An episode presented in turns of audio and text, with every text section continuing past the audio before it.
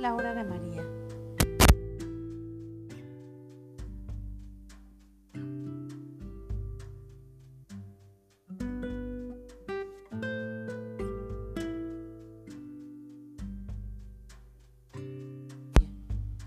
Como alma reparadora, te llamo en esta hora a interceder por los pecadores.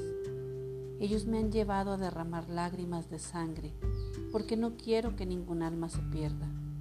Ayúdame a destruir las fuerzas de Satanás, propagando en todos los rincones de la geografía universal la hora de María.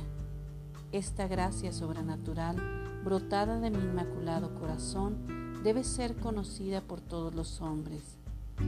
Alma reparadora, desgasta tu vida en la salvación de las almas. No puedes quedarte quieta.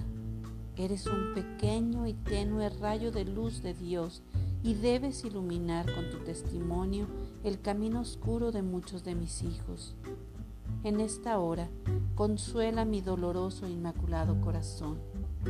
Muchas almas caen a las profundidades del infierno. Tienes una sublime misión, reparar los sagrados corazones de Jesús y de María, hacer constantes sacrificios y penitencias por la conversión de los pecadores, rezar el rosario y pedir por la paz del mundo. Los hombres se matan y se destruyen unos con otros. Gran parte de la humanidad corre velozmente a la perdición. En esta hora, déjame enamorarte más de Jesús, pues Él lo ha dado todo y lo ha hecho todo por ti, pero tristemente a veces le correspondes muy poco.